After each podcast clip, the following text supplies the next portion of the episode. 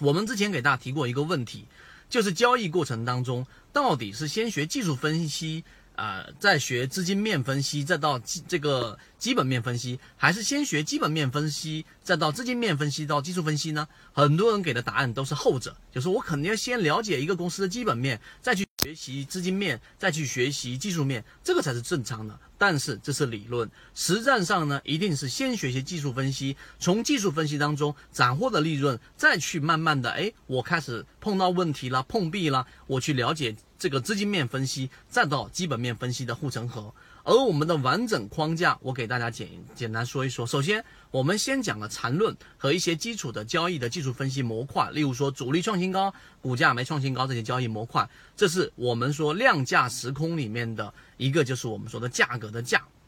量价时空。第二个就是我们所说的这个资金面，实际上呢，它所说的就是量，因为成交量量在价先，你要了解资金量量价时空。第三个左脑护城河，实际上呢就在时间上和空间上给大家提供了一个巨大的一个这一种保护机制。那价值分析里面的时间和空间里面，就最所对应的就是我们说的江恩里面的时间周期、康波周期，和我们空间上所说的黄金的这一个黄金分割和我们所说的斐波那切切线。这些理论都是最具有实战的。如果你身边有非常专业的这一种交易员，或者说我们说投资者的这种游资，你会发现他一定会使用到黄金分割里面的百分之五十法则和零点六一八法则和零点三一二这一个法则。那么这一个法则实际上就是最容易找到在空间上的支撑和压力。所以左脑护城河里面的内容并不复杂，我们拿出了